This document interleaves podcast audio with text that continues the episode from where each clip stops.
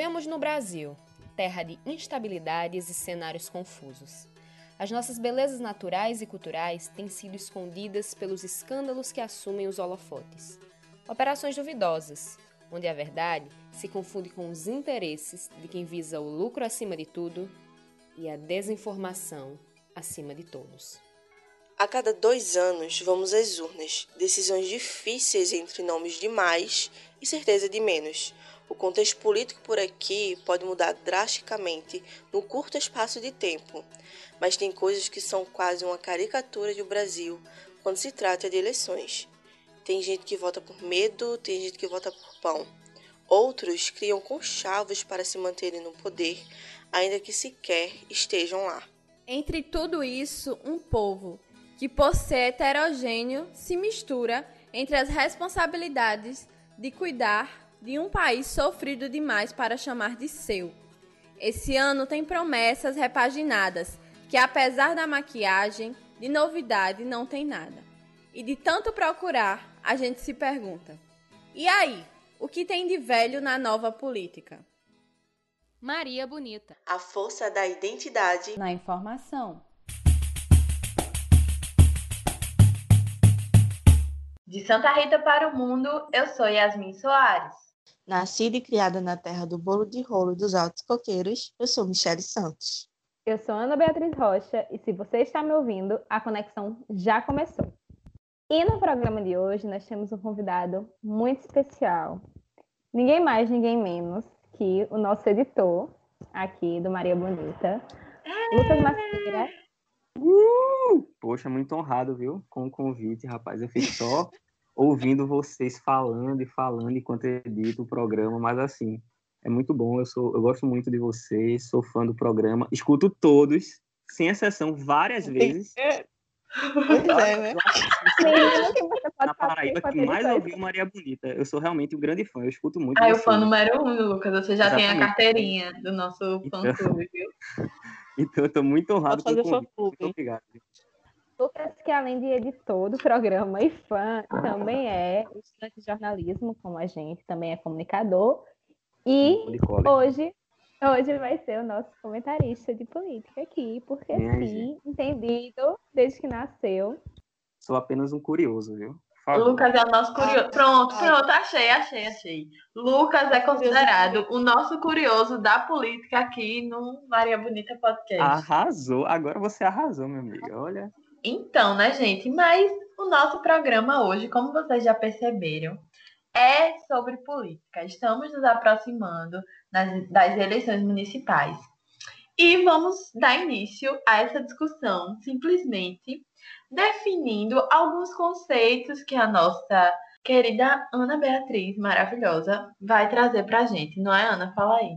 É isso mesmo, Yasmin. Porque com o período eleitoral, a gente vê ano a ano coisas que muitas vezes as pessoas pintam de novo, mas a gente fica, caramba, isso existe há tanto tempo. Ou então tal coisa existe desde que eu sou criança. Enfim, a gente queria trazer alguns conceitos, porque como vocês viram no tema do nosso programa, o que tem de velho na nova política, isso faz muito mais sentido quando a gente fala sobre interior e interior da região Nordeste, né? Um dos conceitos que eu queria trazer era o de coronelismo, porque algo que parece tão antigo ainda é muito presente e a gente vai conversar um pouquinho sobre isso hoje. A prática do coronelismo surgiu depois da proclamação da República, com o fim do conhecido voto censitário, que era o voto onde o cidadão tinha que ter uma renda mínima para ter o direito de votar. As elites brasileiras precisavam criar algumas estratégias para conseguir se manter no poder. Esse termo, coronelismo, foi criado pelo jurista Vitor Nunes Leal em 1948, no livro Coronelismo, Inchada e Voto. E ele definiu a prática como uma troca de proveitos, de favores, entre o poder público e a decadente influência social dos chefes locais, notadamente os senhores de terras. Então, basicamente, era e é basicamente uma relação em cadeia, onde os menos favorecidos trocavam com os coronéis e os coronéis trocavam com, os, com o poder público mas sempre se tratou de se aproveitar das necessidades de quem tinha pouco para se manter nos lugares de privilégio. E essa prática se mantém muito até hoje em vários sentidos, né? Com certeza, velho. Com certeza, com certeza. E, amiga, ainda né, na época passada, né? Do começo desse, desse coronelismo e é, a política, a gente também vê o voto de Cabresto, né? Que realmente eles tinham um poder tão forte, uma influência tão forte, que eles sabiam quem votava ou não nos candidatos que eles que os coronéis diziam que era para votar. E hoje Na época em do, voto dia, de, do voto de cédula, né, Yasmin? Só para na época do O voto era de aberto, voto muitas era pessoas aberto, que então... iam votar já recebiam a cédula com o candidato marcado já. Exatamente. E as pessoas não tinham muito conhecimento na época dos seus direitos, enfim. Então era realmente esse, essa- esse aproveitamento que a Ana já falou, né? Que as pessoas iam lá já certas do candidato que ia votar e ficava nisso mesmo. Não que isso hoje não aconteça de uma outra forma, né? Mas antigamente era bem pior. Eles eram ameaçados também, né, essas pessoas. Então, Exatamente. ameaçados Ameaçado. de emprego e até de morte, né? Então, com certeza eles iam votar. E nessa lógica Porque- de, de latifúndio, de coronéis e de grandes fazendas, a galera trabalhava para esse, pra esse pessoal. Então, tipo, a ameaça, Sim. além da ameaça de morte e de emprego, era tipo de subsistência mesmo, de moradia, né? Essa galera não tinha para onde ir, para onde plantar, para ter o que comer, enfim. Exatamente, porque é importante que se entenda que esses coronéis, eles eram senhores de terra e que ganharam esse título, esse título de coronel porque eles integravam a Guarda Nacional. A Guarda Nacional foi criada pelo Estado para conter as revoluções populares que surgiram no século XIX, né? E com a República, ainda no período da- do que a gente chama de República Velha, essa guarda deixou de existir. Só que os coronéis permaneceram tendo aquele prestígio e aquele respeito, bem entre aspas, e continuaram sendo chefes políticos das áreas próximas das propriedades. Tipo, eu tenho uma propriedade aqui e as áreas próximas a essa propriedade é, é da minha chefia política. E essas áreas eram chamadas de quê? De currais eleitorais. Outro termo que a gente continua utilizando na nova política, só que em outro contexto, né? Exatamente. Uma coisa que eu ia falar naquela hora é que Ana começou dizendo que essa política de coronelismo é muito mais comum no interior, né? Só que, assim, isso numa lógica de, do coronelismo bem no seu princípio, né? Mas se a gente for pregar para os dias atuais, porque essa lógica de coronel e de latifúndio, isso meio que migrou, porque, tipo, quando a gente estava no... O Brasil tinha uma economia é, de fazenda, né, digamos assim, de agricultura, majoritariamente, quem foi que se tornou as elites? Foram esses grandes fazendeiros, esses grandes latifundiários. Então, até quando eles se instalaram na capital, essas grandes famílias do interior também, até porque se a gente for mais para frente, a gente vai fazer um apanhado né, das oligarquias por aí, e a gente vai ver que essas oligarquias que têm força e representação política na capital vieram de grandes famílias do interior, de latifundiários, né? Então, meio que depois, com o passar do tempo, essa coisa de interior, capital, foi meio que se fundindo assim, mas as famílias permanecem as mesmas, né? Muito. Pois é, e se a gente pensar, e se a gente pensar, tipo, numa nova era, né, dessas famílias, hoje a terra se transforma em empresa, se transforma em indústrias. Uhum. Então, os funcionários da fazenda, hoje em dia, são os funcionários da indústria. A lógica, ela só se transfere de lugar. E a gente vai observando que essas transformações, elas vão sendo benéficas para uma parte, que é essa parte dos velhos coronéis da política, e sendo maléfica para essa população que vive à mercê de toda essa estrutura. Eu vejo esse sistema muito hoje em dia dessa forma que é exatamente essa forma que Yasmin Lucas falou, porque na minha eu sou do interior, né? E as pessoas que ficam candidatas aqui, a maioria, é, são de família, são dessas famílias que que têm o poder, são a elite, sabe? E sempre é uma família disputando o disputando a prefeitura, etc, com a outra família, sempre são E o, duas ou e o mais. que é, o que são as heranças políticas, se não uma forma de perpetuar o poder, né, Michelle? Exatamente, tipo, se- tipo, sempre fica nessa briga é, eterna e as pessoas realmente não conseguem desvencilhar disso, sabe? Sempre votam um ou outro e ficam assim, e assim, essa nova política que muitas vezes essas famílias é, propõem, nada mais é do que pessoas mais novas da mesma família, sabe? É nova só no RG, né? Exatamente. Mas nos E essa valores. falta de fôlego, né? Essa falta de fôlego, como você falou, é na nossa re- reunião de pauta, estava conversando exatamente isso. Que era tipo, que na sua cidade era basicamente escolher entre a pessoa de uma família ou a pessoa da outra família que já está se perpetuando no poder há anos e as Uhum. pessoas não conseguem se inserir, porque existe, nessas cidades pequenas de interior, existe uma discre- discrepância muito grande. A gente vê a concentração de renda de uma forma bem nítida, né? De que Exato. os recursos ficam. Não que isso não seja visto em outros lugares, mas eu acho que a lógica de política no interior funciona muito nesse sentido, porque os recursos estão super, super concentrados na mão daquela família ou daquelas duas famílias, a ponto de outras pessoas não terem fôlego, condições, recursos. Ou, enfim, relações suficientes para se inserirem na política. Então, como Exato. que, que, que a gente constrói outras realidades dentro de uma lógica extremamente reprodutiva de conceitos antigos. Uhum, verdade. Pois é, né? E uma coisa que eu queria falar aqui é que as políticas de Bolsonaro e e essa toda essa onda crescente de conservadorismo só tem mostrado que essas que essas grandes famílias, que esses grandes coronéis da política não morreram, eles estão mais vivos do que a gente imagina. Porque teve, teve um tempo, né, tipo, principalmente durante o governo Lula e o governo Dilma, que isso começou a se modificar. A gente observa que esses, esses, esses coronéis eles ficaram mais tímidos, mas eu não estou falando aqui que eles deixaram de existir, não. Eles ficaram mais tímidos. E nessa onda de conservadorismo que veio com Bolsonaro, eles estão é, se mostrando, estão saindo de suas casas, estão saindo do seu. de onde eles estavam escondidos, enfim, e retornaram com a cara mais lavada.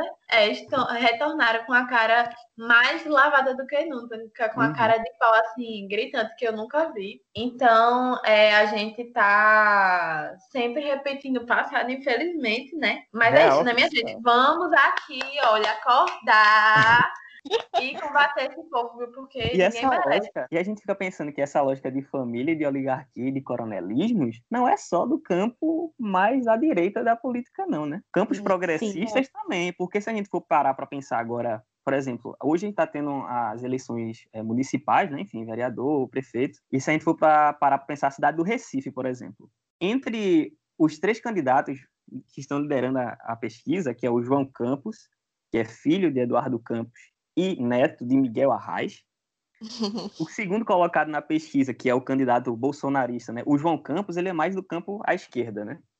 É, PSD, É. assim, é uma, uma centro-esquerda, digamos assim.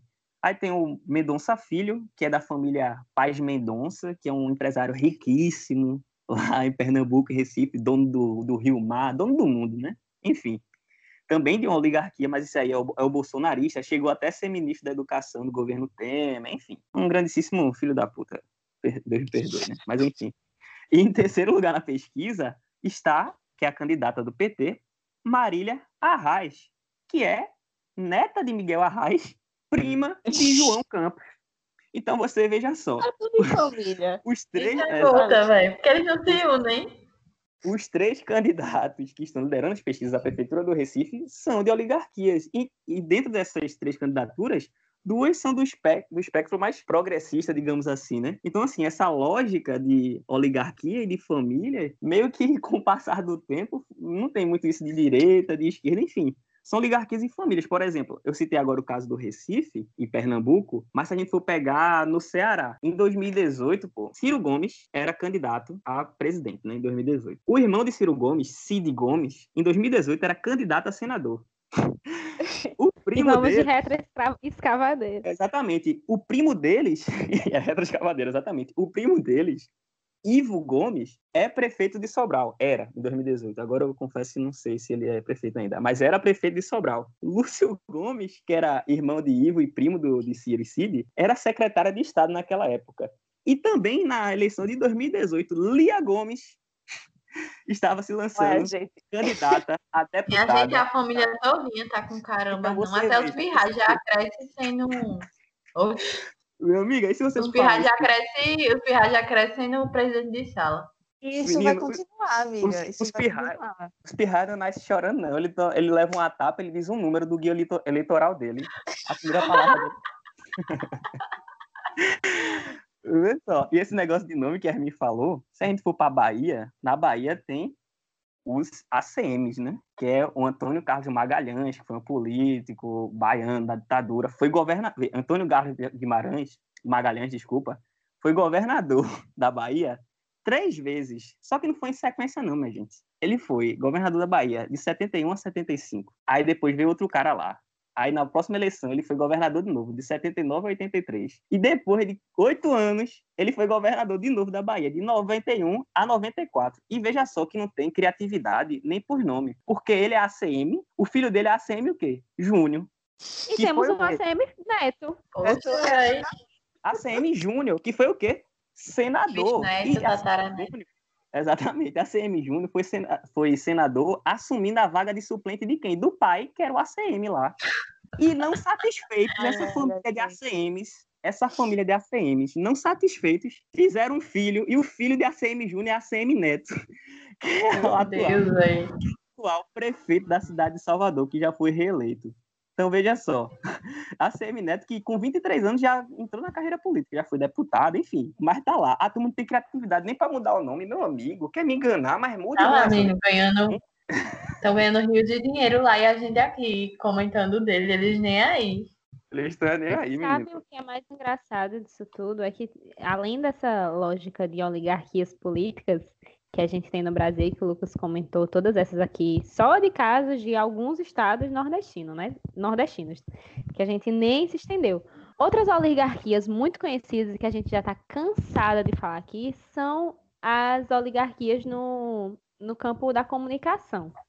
Porque é um termo muito falado por cientistas políticos ultimamente tem sido coronelismo eletrônico, que é basicamente sobre donos de veículos de comunicação que são envolvidos direta ou indiretamente no fazer político partidário e usam esses meios de comunicação, TV, rádio, portais, enfim, que é algo que tem crescido muito nos últimos anos, para manter quem for de seu interesse no poder, seja alguém da sua família, seja você mesmo, ou seja, enfim, outras pessoas por interesses políticos e econômicos. E a gente que é dessa área, costuma ler, pesquisar, estudar muito sobre isso, a gente sabe o quanto isso é comum. O quanto os critérios de noticiabilidade, principalmente em períodos eleitorais, costumam convergir muito para esses interesses, né? Inclusive, sobre essa coisa de. Salvo engano, eu acho que isso é até proibido por lei, viu? É Político sim, ser- é sim. ter Eles uma não podem, concessão. eles não podem ter concessão, mas tipo, eles usam laranjas, tá ligado? Uhum, uhum. Tipo, tem, tem políticos assim da mesma família que tem no mesmo estado duas é, emissoras, ou duas filiadas, né? Da, da mesma emissora, enfim. É, ele é também a tem a, cruzada é, de rádio, exatamente. E tem a questão de que não pode ter concessão de mais de um meio de comunicação. Aí Uhum. tem um, com- um, um bocado de. Aí tem rádio, TV, portal, enfim. Oxe, E a lógica de- for- Quando pessoas estão na mesma família, o interesse não deixa de ser próprio e não deixa de ser direto, Hum, né? Ainda que não, eu não esteja sendo o ocupante da, no pleito, mas, enfim, os interesses continuam no mesmo cantinho. E como o poder da comunicação tem numa eleição, né? A gente sabe que, por exemplo, todas as histórias e fatos, na verdade, né, de corrupção, muito tem a ver com verba para campanha, né? Porque a gente sabe que o que ganha eleição é a campanha, é o tempo de exposição, os conchavos que se fazem, que hoje em dia está se reformulando, né, por, por advento da internet, enfim. Mas os conchavos que se faziam era muito para ter tempo de televisão, tempo de rádio, para conseguir colocar a propaganda e as propostas, né, com muitas aspas, enfim. E o quanto você ter o poder da comunicação influencia também no, rese- no resultado da eleição. Porque se a gente for para Alagoas, por exemplo, o Collor de Mello, Fernando Collor de Mello, o famigerado presidente do caso Ex-presidente, PC Faria, é, ex-presidente, mas atual senador, a família Ai. dele, o- é, a família dele dos Collor de Mello, são donos de uma rede de televisão da maior, das maiores que tem no estado de Alagoas, sabe? Que inclusive que leva o nome do pai dele, que já foi senador e governador, e o irmão dele já foi, é político também, e ele foi eleito. Agora imagine você, enquanto um político, ter a seu favor o poder de um grande conglomerado de comunicação. Imagina o quanto isso, você- isso não, não influencia, tá ligado? Enfim, velho, isso é, é muito importante. Isso pode ser resolvido. A gente que. Desculpa, viu, gente? Eu falo muito, desculpa, eu juro que eu vou ficar ouvindo mais. Falei. Mas, mas, enfim, esses, todos, todos esses problemas que a gente falou agora há pouco podem ser resolvidos através da democratização da mídia, que a gente estuda muito né, na universidade, as meninas podem falar mais sobre é isso. Aí.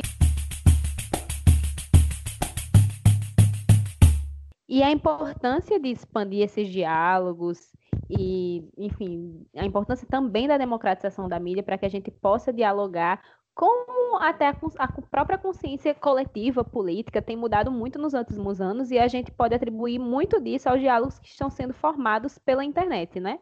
A gente está falando sobre o que tem de velho na nova política, mas existem sim aspectos novos, inclusive aspectos novos na legislação eleitoral, que à primeira vista são super interessantes, mas que eles se tornam polêmicos porque existe o medo de alguns movimentos sociais de eles não serem bem utilizados. Um desses exemplos é a proporcionalidade do fundo eleitoral e partidário para pessoas negras. Esse ano, agora há pouco, nos últimos meses, o Tribunal Superior Eleitoral tomou uma decisão que foi reforçada pela decisão que o STF teve que tomar, porque alguns partidos, né, como de costume, recorreram e esses órgãos de decidir determinaram que os recursos do fundo eleitoral distribuídos ao partido devem ser remanejados proporcionalmente para candidatos negros e brancos bem como o tempo de rádio e de televisão.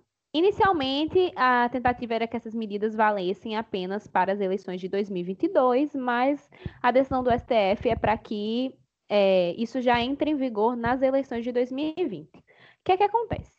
O movimento negro comemorou muito essa decisão, né? Porque, enfim, é mais uma, uma vitória na tentativa de expandir a representação política da comunidade negra, só que existe uma preocupação, e a preocupação é que os partidos, enfim, dentro de uma estrutura racista de sociedade, encontrem uma brecha ao destinar esses recursos para uma pequena quantidade de candidaturas negras dentro do partido.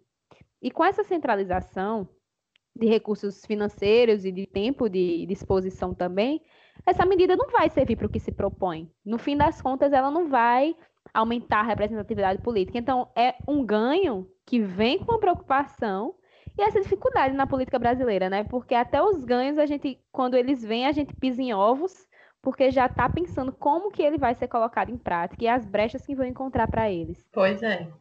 E a gente precisa entender que é, essas medidas são medidas, vamos dizer assim, entre aspas, emergenciais para tentar diminuir a vantagem, a vantagem das pessoas não das pessoas brancas em relação às pessoas negras, né? Sendo que é, isso só vai ser resolvido assim amplamente quando mexer na estrutura, quando afetar muita gente, quando afetar todos nós.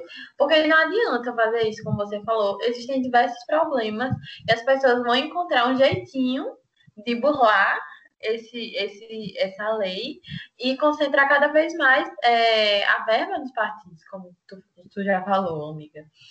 Então, é importante a gente pensar de uma perspectiva de mudança estrutural, uma mudança que vai ser assim efetiva e que vai ser duradoura.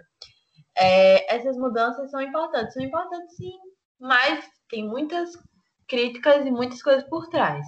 Por isso que muita gente dialoga sobre a importância desse tipo de decisão e de mudança na legislação eleitoral ser o mais restrita possível. Enfim, aí vem outras pessoas também rebaterem que as restrições não vão ser interessantes, porque vai acabar limitando. Só que as pessoas que argumentam que elas devem ser restritivas é para garantir que essas brechas não sejam encontradas. Porque numa lógica de que isso realmente fosse executado da maneira devida, seria incrível.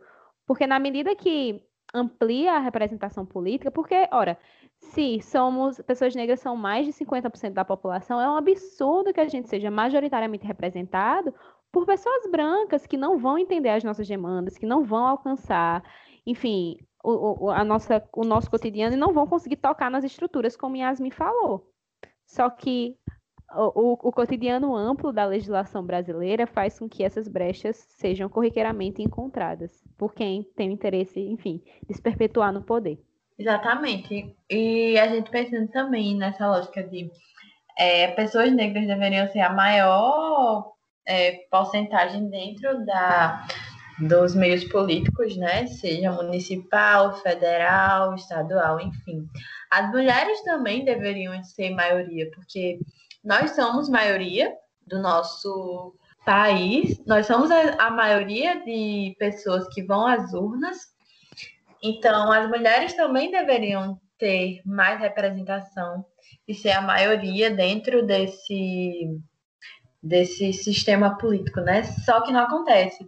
A gente tem nos partidos também para mulheres é, uma cota entre aspas é, de 30%. Então, todo partido para ter candidaturas e registrar candidaturas, ele precisa ter no mínimo 30% composto a chapa, todas as chapas, né, compostas por mulheres.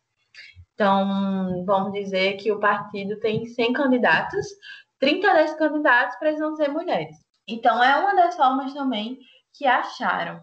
Mas o que acontece é que, é, às vezes, os partidos, eles só pegam mulheres para ter candidaturas laranjas e fingir, né? Pelo menos elas têm que ter um voto.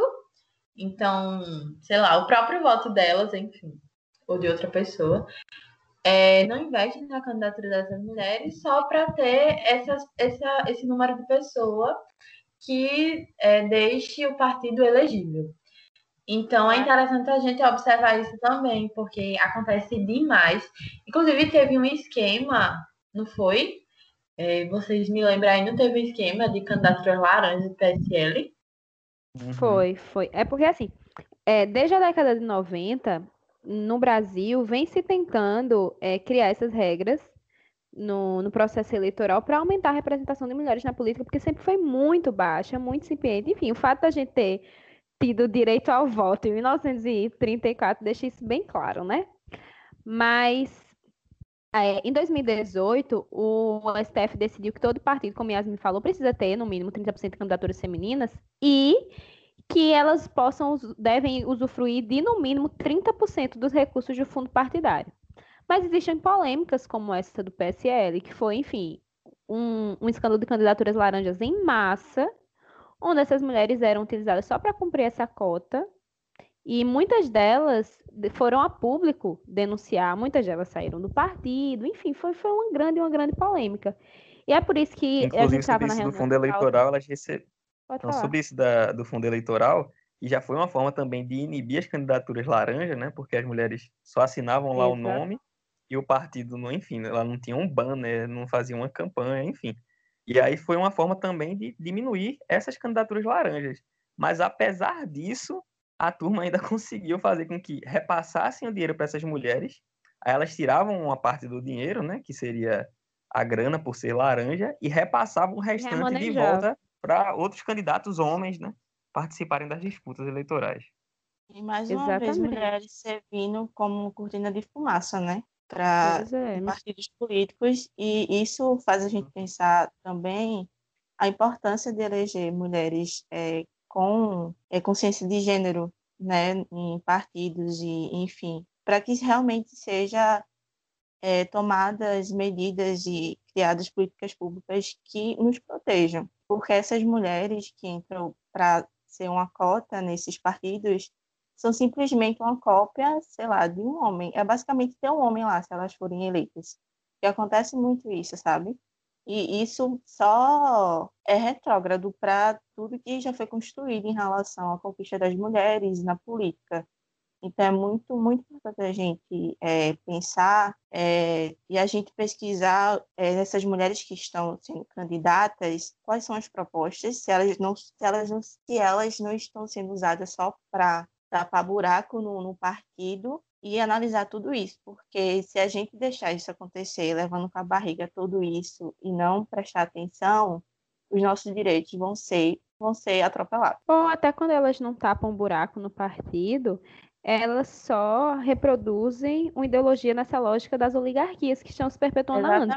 há anos. Eu lembro que em 2018 a gente estava aqui, aqui na Paraíba, né? A gente tinha algumas candidaturas para o Senado e uma delas era uma mulher. E eu lembro que uma amiga minha chegou e falou assim: Ah, metade das, dos meus votos foram em mulheres. E aí a gente que sabe qual era o contexto eleitoral do ano, né? Eu parei para fazer as uhum. contas na minha cabeça. Eu fiz: Então você votou em Fulana?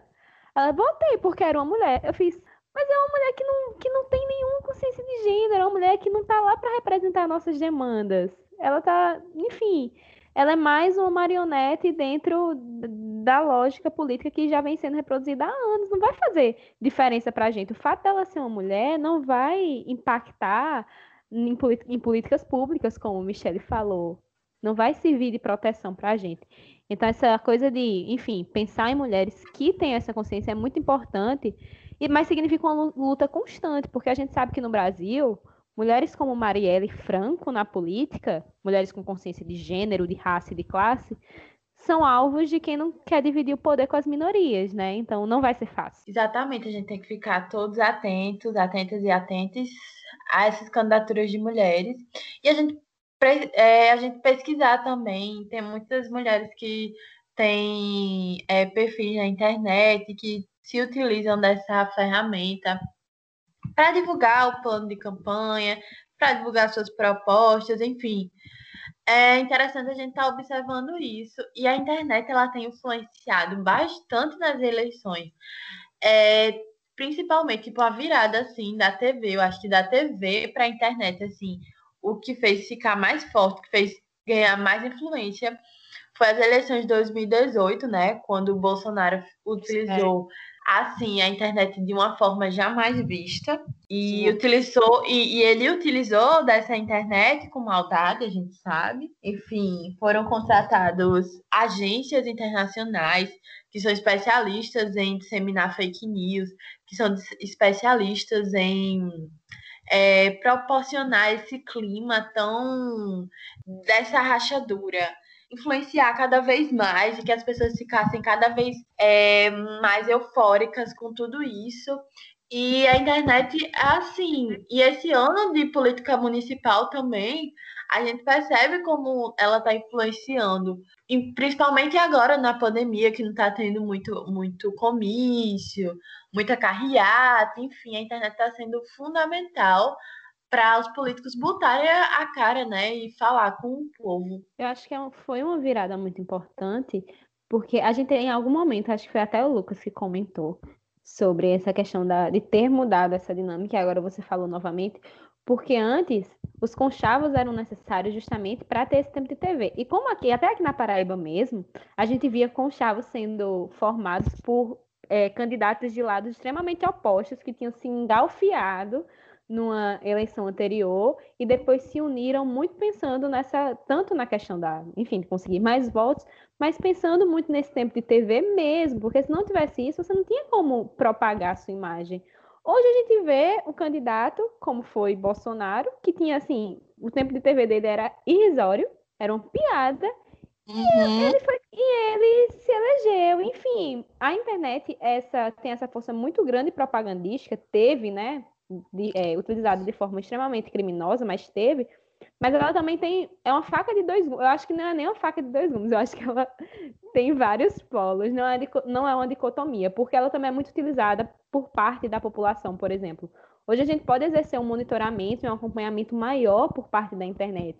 A gente tem acesso a informação, a diversas informações dos candidatos e a gente pode votar de uma maneira muito mais consciente com o suporte da internet, mas ao mesmo tempo ela desinforma muita gente. Acho que tudo tem muito a ver com o filtro, né? Eu acho que é muito essa coisa do, do combate das narrativas, né? Que a internet proporciona. Tanto possibilita a gente, como você falou, pesquisar mais sobre os candidatos, mas também a gente está sendo enxurrado, recebendo um bombardeiro diariamente de notícias falsas. Então a gente fica nessa esse peso e contrapeso assim de buscar mais informação, mas também saber que informação é correta ou não é essa coisa de Bolsonaro, né, de ele tem um tempo de TV irrisório conseguiu se eleger, e como ele realmente, com, dentro da mediocridade dele, conseguiu realmente reconfigurar essa lógica, porque a gente vê aqui em João Pessoa, por exemplo, a candidatura de um candidato bolsonarista, né, que é o Valber Virgulino, se a gente for pegar nas pesquisas, ele também é um cara que tem um tempo, ele é do Patriotas, né, ele tem um tempo de TV muito, muito pequeno, muito pequeno, e na primeira pesquisa do, do Ibope que saiu, ele estava com 10% das intenções de voto na frente, inclusive, da candidata de Luciano Cartacho, que é o atual prefeito e que tem aquela coisa de herança política, né? Enfim, que é a candidata dele, que é a Dilma Freire, que é a professora Dilma, né? E aí ele conseguiu ficar na frente dela, mas como? Nessa forma de fazer política, de videozinho de internet, e aí faz graça com os outros candidatos que já tiveram processo, foram julgados e condenados, enfim, fazendo graça. E aí até o pessoal que não é perversa, não tem essa mente maldosa que tem o Bolsonaro, até o cidadão, o médio assim, mais leigo, acaba meio que tipo, poxa, gostei desse cara, é verdade, kkk, como ele, olha como ele é engraçado. De gracinha em gracinha, esses caras vão recebendo espaço e ganhando intenções de voto e subindo nas pesquisas, e quando a gente menos espera, tá lá uma representação política, um, um lixo de ser humano, sabe? Com valores absurdos, assim, perversos, racistas, misóginos, homofóbicos, elitistas, enfim, tudo que há de ruim, esse cara tá lá representando a gente num congresso, numa câmara, numa prefeitura, hein? por causa desse tipo de forma de fazer política, a memetização da política, né? É algo muito preocupante, é, a gente tem que pensar muito sobre isso. E, e eu acho que a internet dá muito espaço para isso que tu falou, Lucas, de, desse negócio de meme, de transformar tudo em humor, e que a televisão é uma coisa mais engessada, assim, sabe? Eu sei que muita gente faz humor, uhum. assim, nas propagandas políticas na TV, mas a internet em si é um espaço muito mais liberal nesse sentido. E essas pessoas que têm esses discursos, com certeza ganham muito campo nessas áreas. Com certeza a gente então, talvez... Bolsonaro, com o Bolsonaro e com outros candidatos também. Uhum. Talvez Perfeito. o grande desafio, o grande desafio seja que é, outros posicionamentos e outras ideologias, o que a gente chama aqui de progressistas, mas para quem não quer chamar assim, pode chamar simplesmente pessoas mais alinhadas com o campo democrático da coisa, porque quando a gente fala de candidatos bolsonaristas, a gente está falando sobre pessoas numa linha antidemocrática que surfam na, na onda de um cara enfim, que simpatiza e que flerta com fascismo de todas as formas. Então, para as pessoas interessadas em candidaturas minimamente democráticas, quais são as estratégias que a gente pode utilizar do lado de cá, enfim, já participando de uma polarização sem querer? Sabe? Porque a internet pode ser uma ferramenta para para as pessoas que a gente apoia também. A internet pode ser uma ferramenta para candidaturas é, comprometidas com, enfim, com a quebra da desigualdade social e com todas as questões que a gente defende aqui no Maria Bonita. Mas por que não está sendo utilizada? Porque essas estratégias também não podem ser utilizadas por pessoas de outras áreas ideológicas. Então, acho que é, a direita brasileira está conseguindo surfar numa onda que a esquerda ou a centro-esquerda está com dificuldade maior de, de absorver. E aí a gente vai ver esses impactos ao passar dos anos. Né? A gente já está vendo esses impactos agora com a eleição do Bolsonaro e com essas eleições municipais, enfim, eu não quero nem estar aqui para ver quais vai, vão ser as consequências disso. Pois é, saindo um pouquinho dessa questão da internet e falando de eleições municipais, a gente não poderia deixar de falar sobre a política no interior que é uma coisa assim, como eu posso falar, é um espetáculo a cada quatro anos. Só quem viveu sabe, Gabi. Só quem viveu sabe. Meu Deus. Que é uma coisa assim efervescente, que consomem as pessoas de uma forma que as pessoas ficam divididas, param de se falar, e aí vão se falar só depois que acaba tudo, fica de nariz para cima, enfim. É, é, um, é o. Como eu disse que, como a gente tava falando na pauta, quando a gente tava fazendo a pauta, é um cabaré grande, viu? É um cabaré Inclusive, grande. deveria ser eu um quadro, né? Eu tava falando com a Ana. Ah, vem aí, vem aí. Ai, vem aí. Deveria ser tá um quadro. Chegando. Vem aí. O cabaré grande. É a coluna, de, a coluna de política do Maria Bonita cabaré. Mas é, vocês estavam eu... falando justamente como as pessoas têm os políticos como se fosse time de futebol, né, Michele? É muito de estimação, né? Tipo, ou você, você torce por esse, ou torce por esse, e se você votar em, no outro político que não votava há quatro anos, você virou a casaca. Então isso é um rebuliço tão grande eu, particularmente, uhum. gosto muito da atitude de votar. E no interior, mais especificamente, é uma comoção, como o Yasmin falou, porque as pessoas se encontram depois de anos, gente do colégio se encontra, e é um evento, e a rua suja de Santinho. Meu e... Deus, é. Política no interior é assim. O povo fica na calçada vendo passar, né, menina? Meu Deus do céu. Bom, eu, quando eu, eu morava numa outra casa, assim, que era mais perto do centro, tinha uma vizinha minha, assim, velho, que ela botava som e começava a beber, assim, nem pode. É exatamente assim.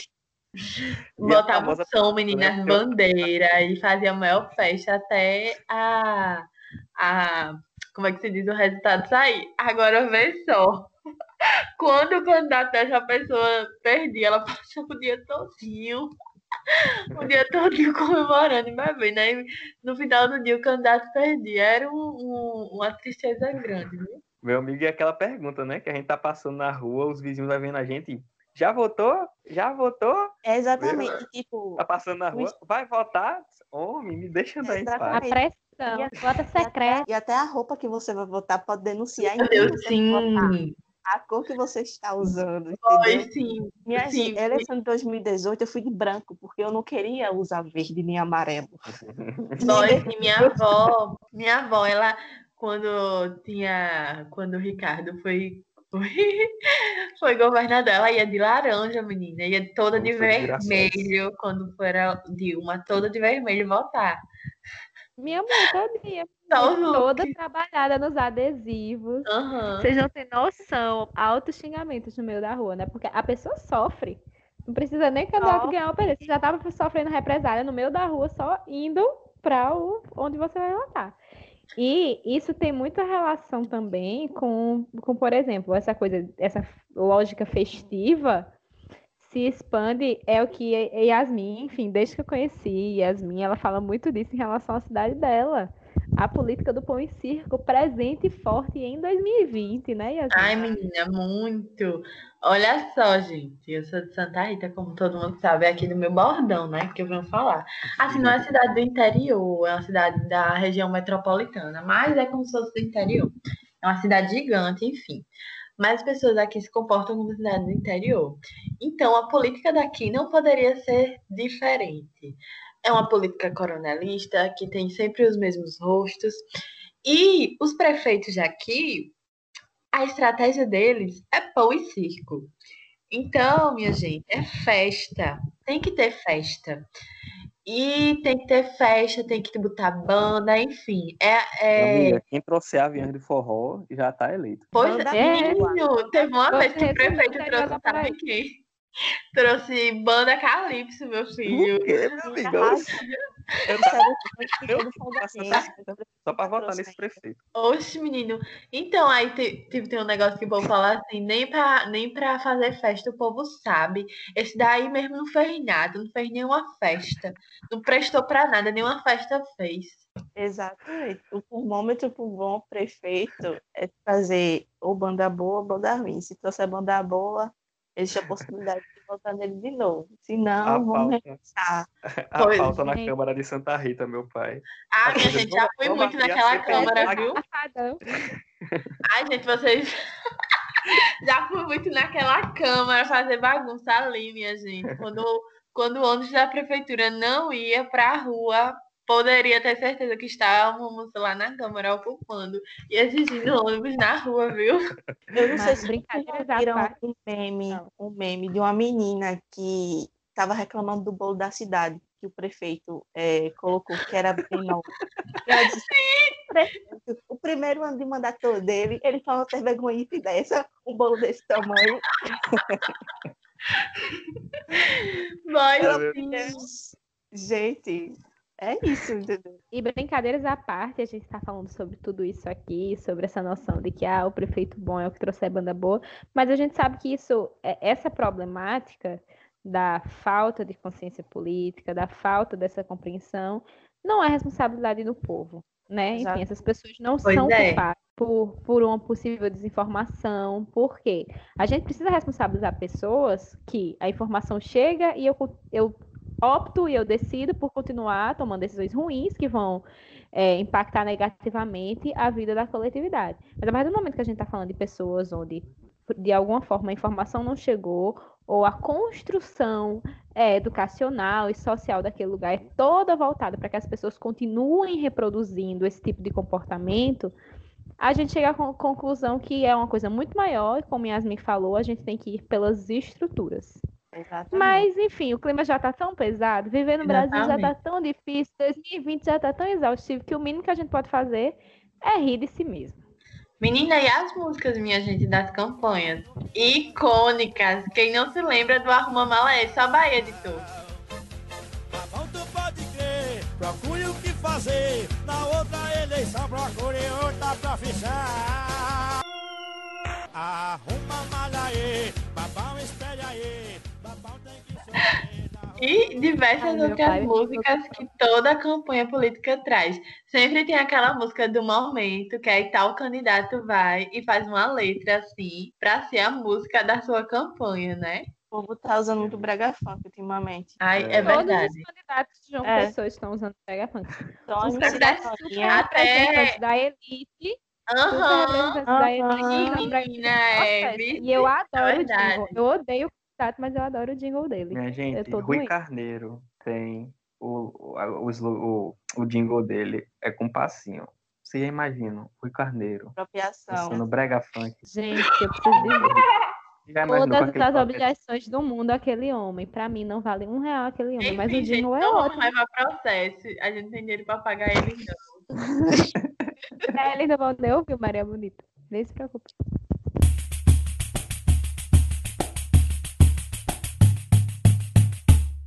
E no 15 por 3 de hoje, vamos ter algumas indicações. Indicação da gente e do nosso convidado. Então, convidado, começamos por você. Então, gente, é, a minha descoberta da quinzena foi o É da Coisa, que é um programa de rádio que vai ao ar diariamente, de segunda a sexta-feira, na Band News FM de São Paulo, mas é transmitido também pelo YouTube, por alguns aplicativos de rádio, enfim. E esse programa é comandado por Reinaldo Azevedo. A galera, ai meu Deus, direitista, ai meu Deus, ele cunhou o termo Polêmico, petralha. Sim, é uma descoberta polêmica e uma indicação polêmica também, eu sei. Mas veja só, Reinaldo Azevedo é o meu direitista de, de, de estimação, porque ele é um cara extremamente inteligente e para você que tem filtro, eu acho que é bem a gente e o público do Maria Bonita, eu acho que é uma, uma ótima descoberta, uma ótima indicação, assim, o programa é muito bom, para quem se interessa assim por política também, é, ele tece os comentários dele da forma Reinaldo Azevedo de ser, que eu particularmente acho brilhante, enfim. É, mas é muito legal e tem um pouco de, de ligação com o tema né, do programa de hoje também. Ele discute as votações que estão em pauta no STF, a incoerência de alguns ministros, ligações políticas, enfim. É bem bacana, assim, eu indico muito o É da Coisa, eu sou virei um ouvinte assíduo, assim. Então, Muito o É da bom. Coisa, Reinaldo Azevedo. O Bolsonaro tá tentando dar um truque no Mourão, né? Eita! É, ele que se coce. Eu o acho que o que mais chama atenção em Reinaldo é a forma muito crua como ele lida com tudo, né? É, ah, eu já tenho anos e anos de jornalismo na bagagem, não preciso mais ficar, enfim, babando ovo de ninguém, nem é nas palavras. Eu vou meter o pau e ponto. Exatamente, mas desculpa. Mas o que eu acho legal é que ele faz críticas e é, como você falou, ele não faz rodeio, né? Mas é muito embasado, sabe? Porque ele é um cara muito inteligente e realmente as críticas dele são muito embasadas, então faz muito sentido, sabe? Isso é que é o bacana do programa e do Reinaldo em, si, né? Tio Rei. E a importância do filtro que você falou como para tudo que a gente vai consumir na vida. Com toda certeza. Michelle, qual a sua descoberta da quinzena? Então, pessoal, minha descoberta da quinzena foi o documentário da Netflix chamado O Dilema das Redes, que fala basicamente da nossa, do nosso relacionamento com as redes sociais e traz alguns profissionais que trabalharam, por exemplo, em algumas redes sociais como Facebook, Twitter, Instagram. E eles falam, né, como, como é todo esse processo de deixar a gente entretido nessas redes sociais. É, muita gente achou alarmista demais o documentário, mas eu acredito que tem alguns pontos muito, muito importantes para a gente se ater e prestar atenção no nosso relacionamento, no nosso relacionamento com as redes sociais, que está cada dia mais acelerado. E eu gostei muito desse documentário. Tem algumas coisas a tecer, mas no mais, eu achei muito bom. There has never been a tool as effective as Facebook. Assisti. Eu gostei bastante também. Eu acho que dentre as críticas, as principais é muitas as pessoas falaram que houveram muitas problemáticas levantadas e poucas soluções sugeridas, né? Mas meu ver é que eu não acho que a gente demorou muito enquanto sociedade para perceber os malefícios das redes. Eu acho que a gente conseguiu chegar a um ponto de extrema inserção da tecnologia nas nossas vidas e fazer o caminho de volta de observar o que tem de bom e o que tem de ruim. Lógico que isso não é totalmente disseminado. A gente está nessa tentativa e essa indicação serve muito para isso, né? Para a gente poder utilizar de maneira mais com mais cuidado e observar, saber que existe interesse por trás. Mas, apesar disso, eu acredito que o documentário foi bem interessante. Sim. Também assisti o documentário, achei muito massa, muito massa e muito necessário e muito necessário e muito real, né? Inclusive, eu assisti com Ana e a gente fica tipo assim, tá? Clica numa indicação de vídeo do YouTube e já fica, ai meu Deus, estou contribuindo para montar o meu robozinho lá, socorro. Muito bom documentário. Cada dia a gente tem mais plataformas, né, para ficar, gastar nosso tempo e fazer pensar muito sobre isso. Pois é, é e, a... assistam. E você, Yasmin, qual foi a sua descoberta da quinzena? A minha descoberta da quinzena é mais soft. Assim, não é uma indicação de nada, assim, é mais sobre percepção. Então, né, é, eu sou uma pessoa que tem muita dificuldade em falar quando eu não estou bem, quando eu estou triste por algum motivo. E por algumas reflexões, eu comecei a, tipo, por que eu faço isso, sabe? Por que eu não falo que eu tô triste? Porque eu não gosto de dizer. E aí eu tô tentando esse, essas semanas me abrir mais com as pessoas que eu amo. E esse processo tem me feito muito bem, muito bem de chegar assim, falar. Eu não consigo mandar áudio, eu não consigo ligar, porque eu começo a chorar, mas eu consigo mandar mensagem. Então, chegar no, no meu companheiro e mandar uma mensagem: ah, não tô bem, aconteceu isso e isso. Chegar na minha amiga e dizer: oi, amiga, não tô bem, mas vamos ficar. Enfim. Isso tem sido muito importante para mim e com certeza foi um grande passo assim no meu autoconhecimento. Enfim, a gente precisa também falar quando não está bem, quando está triste, porque todo sentimento é digno de ser vivido e precisamos nos deixar viver cada momento, porque cada momento é importante. Exatamente, a gente conversa muito sobre isso, né? Eu estava conversando com a Yasmin e falando sobre como a vulnerabilidade aproxima as pessoas. Seja na amizade, seja no relacionamento amoroso, seja entre família, né? Eu acho que a vulnerabilidade é, acaba criando conexões mais reais e mais fortes. A minha descoberta também tem é mais introspectiva, assim, mas eu acho que serve para pensar. Nessas últimas semanas eu mudei de emprego e por mais que esse novo emprego seja algo que eu tinha vontade de, de conhecer, de vivenciar desde o início do curso, eu me vi tendo medo eu me vi ficando ansiosa e, enfim, tendo receio de talvez não ser, não estar tá preparada para aquilo no momento, ou não ser o momento certo de viver isso, mas eu fui. E esse e tem muito a ver com algumas coisas que eu fiz ao longo desse ano e minha descoberta tem a ver com seguir o fluxo e não dar tanta importância assim, tanto poder assim para os medos que a gente sente. Porque a gente tem muita necessidade, geralmente, de manter o controle das coisas.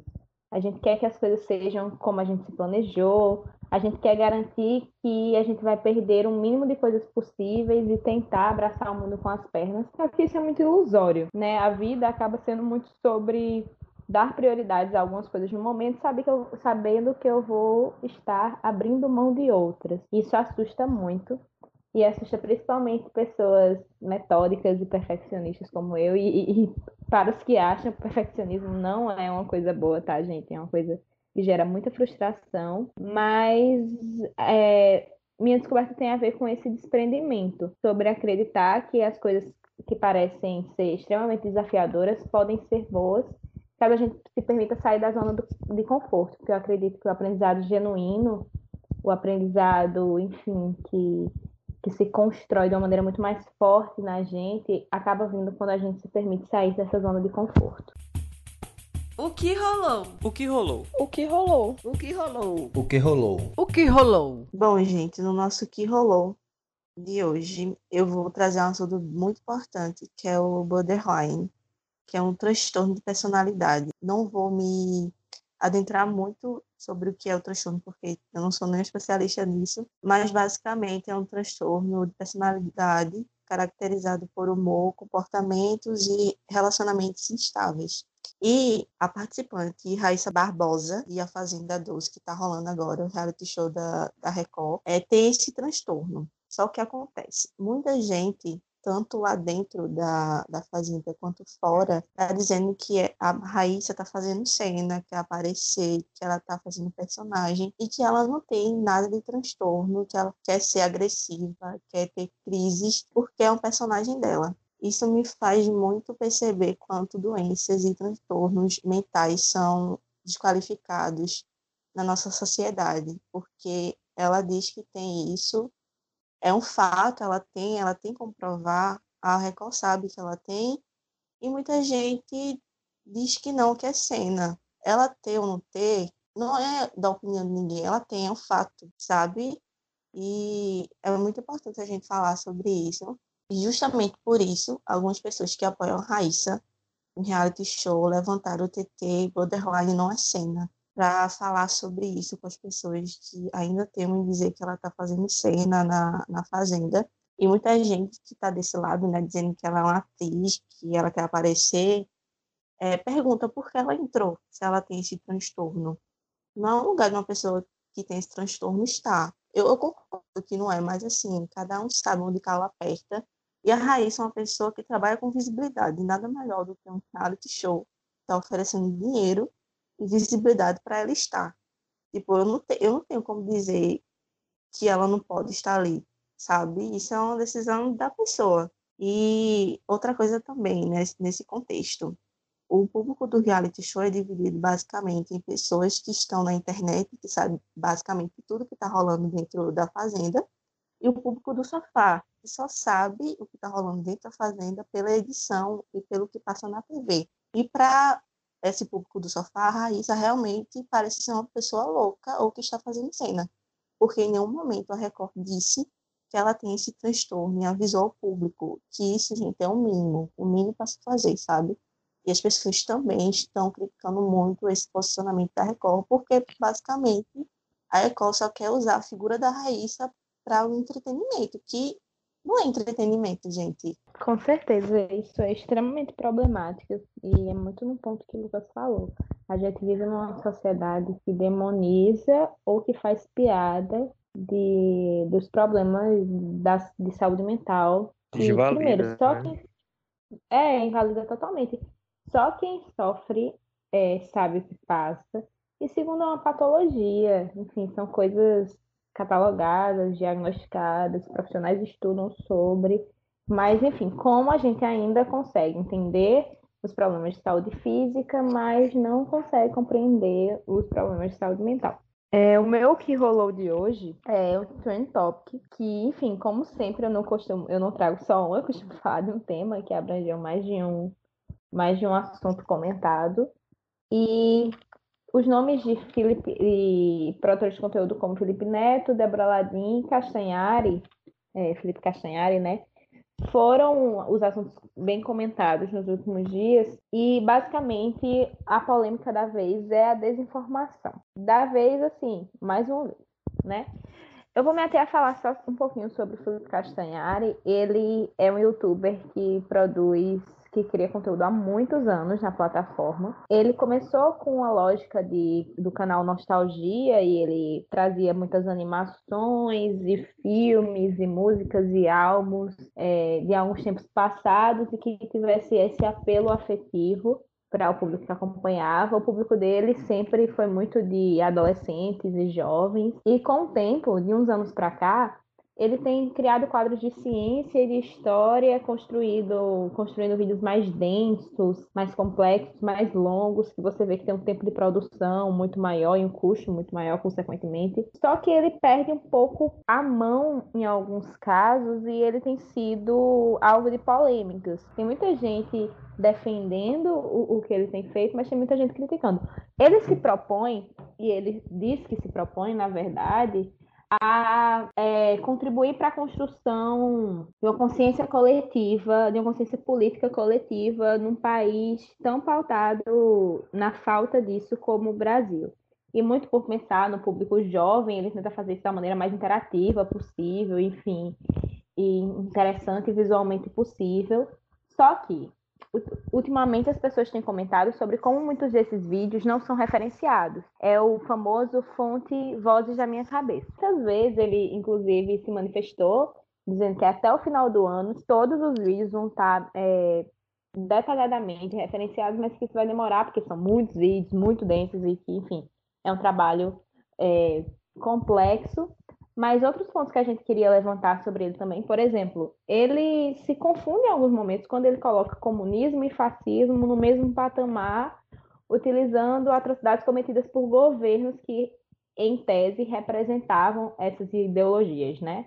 Só que seria muito importante, por exemplo, ele contextualizar que a construção ideológica de algo, ou que a construção acadêmica e de pesquisa fundamentada ao longo de anos, nem sempre ela, a sua aplicação é verossímil àquela construção, como no caso do comunismo, por exemplo. Só que a falta dessa contextualização e essa necessidade de colocar as coisas no mesmo patamar, parece que ele está se eximindo, que ele está tentando tirar o dele da reta e não entrar nessa lógica de polarização, que sim é extremamente problemática. E Yasmin também tem algo a comentar sobre o Castanhari, né, amiga? Pois é, esse ele é bem problemático, assim, em diversos assuntos, como tu já falou alguns.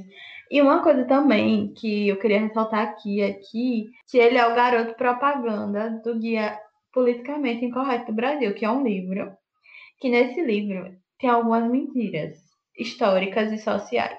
Essas mentiras é, são refutadas por historiadores e por pesquisadores das ciências sociais.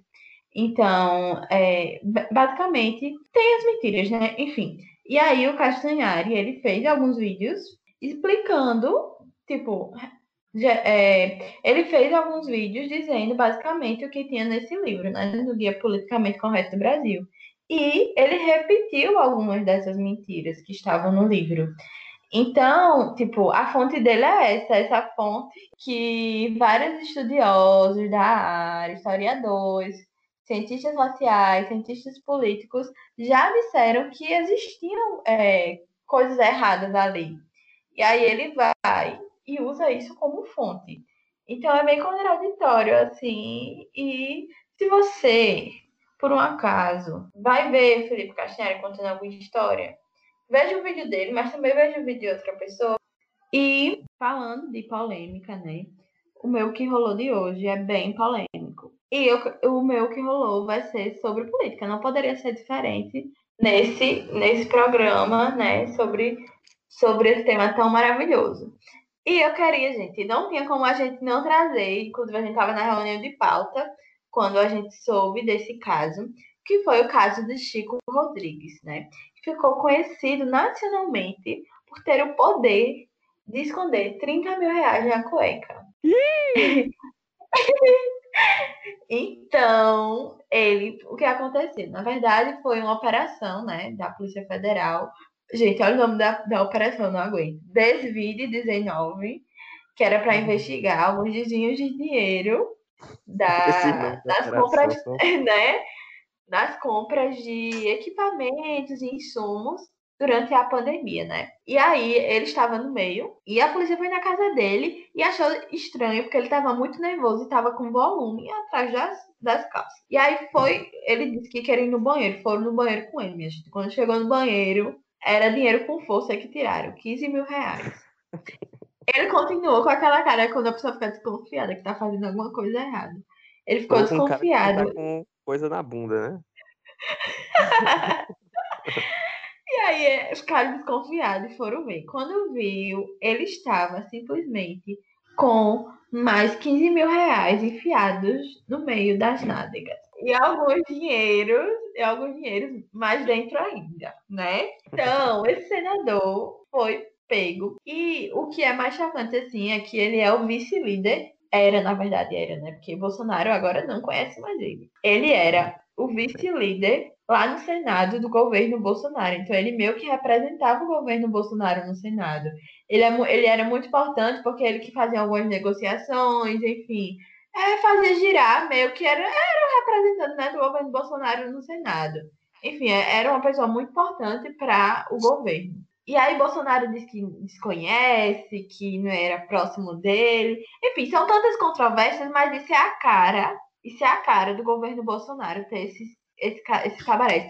E olha uma coisa, viu, ouvinte? Se vocês gostaram desse comentário, quiserem saber mais sobre esses babados da política, é, a gente tá pensando em criar um quadro chamado Cabaré Grande, que é só Opa, pra isso. vem aí. Vem aí. Então, se vocês gostaram, falem lá com a gente no Instagram. Super apoio esse quadro. Diz aí, Lucas, o que é que tu trouxe pra gente? Assim, também falando de política, mas sem nada no meio da bunda, viu, por favor. É, No Twitter, na semana passada, repercutiu um caso de Eliane Catanhede, jornalista, né? E Guilherme Boulos. Porque está acontecendo a sabatina do, do Estadão, né? Eliane Catanhede mais outros dois jornalistas que me fugiu o nome agora. Estava entrevistando Guilherme Boulos, que é o candidato à Prefeitura de São Paulo pelo PSOL, né? Guilherme Boulos, que também foi candidato à presidência da República em 2018, enfim. E aí, no meio da sabatina, num contexto bem nada a ver assim, porque Guilherme Boulos, como repetindo, é o candidato do PSOL e está disputando a Prefeitura de São Paulo, que atualmente é governada pelo PSDB de Bruno Covas, dentro do estado de São Paulo, que é governado pelo PSDB de João Dória, Eliane Catanhete soltou o famoso mas e o PT, hein? Ela super jogou no contexto nada a ver assim, dizendo que o não era a hora do pessoal se desvincular do PT e deixar de ser um braço desse partido, que isso e que aquilo outro. Esse tesão que parte da imprensa tem, né? De enfiar o PT em tudo, em todo tipo de assunto, quando se fala em esquerda. Enfim. E aí, Guilherme Boulos, diferente de, de outras pessoas, né? Não caiu nessa conversa e ele super retrucou ela, deu um rela assim que ficou repercutindo muito na internet, e daí que foi para os trends topics do Twitter, né? É, ela deu para ver muito, assim, o vídeo dá um pouquinho até de vergonha alheia, porque fica bem feio para ela, sabe? Ela fica dando meio que umas risadinhas, meio sem graça, assim, da resposta de Guilherme Boulos, porque deu muito para ver que foi uma meio que uma tática assim dela jogar uma bola, né? Tá bom, vamos bater em cachorro morto, né? Vamos jogar aqui o PT para ter mais gente batendo no PT, já que a gente bate tanto no PT, vamos colocar um candidato da esquerda batendo no PT também. Só que Boulos não caiu nessa. Errou! Falou que era importante. É, exatamente, foi meio isso. Sobe aí, editor. Errou! Ele não caiu nessa, né? Falou que ele sempre se importou muito com unificar a esquerda, e enfim. Ficou bem feio para Eliane. O senhor sonha com o apoio do Lula ou talvez não seja tão conveniente assim. Está na hora de tirar o PT. Não quero generalizar, mas alguns de vocês na imprensa têm uma obsessão com o PT que eu tenho dificuldade de, de compreender. Realmente, Boulos conseguiu super sair assim e ficou uma situação bem chata para a entrevistadora. Você percebe que a cara dela assim não ficou uma cara legal e Boulos conseguiu se sair muito bem. E ela, ele tem uma resposta que com certeza ela não esperava. Porque Boulos é- não Boulos não foge de, de responder né, as, as perguntas. Ele é bem boca aberta e. Pois é. Não... Pois é, queria ter uma didática desse, dessa um dia. Mas vamos lá.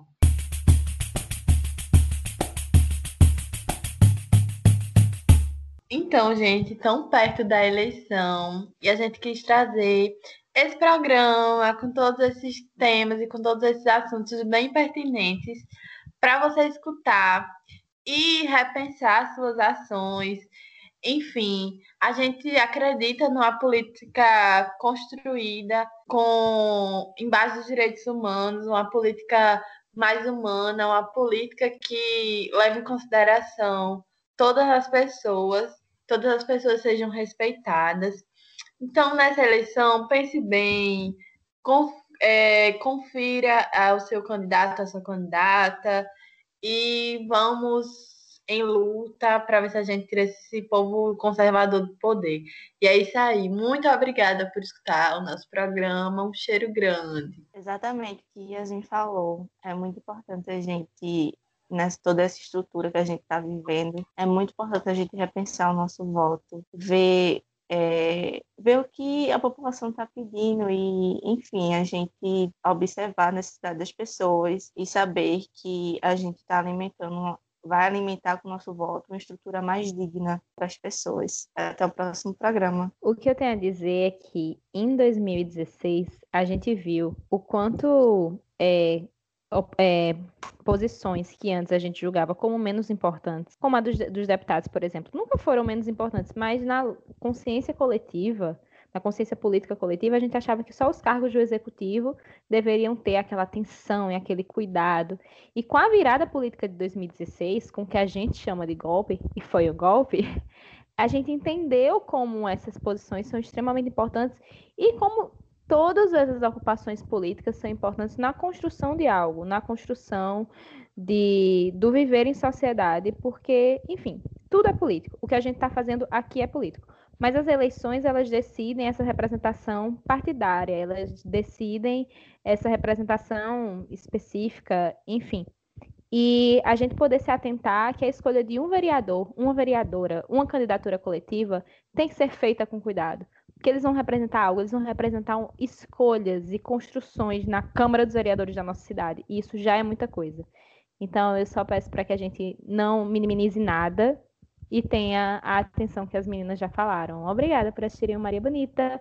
E, Lucas, muito obrigada por ter participado do nosso programa. Ai, gente, obrigado vocês. Não tem nem mais o que falar, né? A fala de encerramento de vocês e a conduta de vocês durante todo o programa, na verdade, foi incrível. Então, fico muito, muito feliz por ter sido convidado para trocar essa ideia com vocês, trocar essa ideia com os ouvintes do Maria Bonita, enfim. Estou muito feliz e o pensamento é esse mesmo. Vamos lá. Eleição 2020, vamos colocar a mão na consciência, pensar em quem a gente vai votar. Isso aí é muito importante. Valeu, pessoal. Esse programa foi apresentado por Michele Santos, Yasmin Soares e Ana Beatriz Rocha, com edição de Lucas Macieira.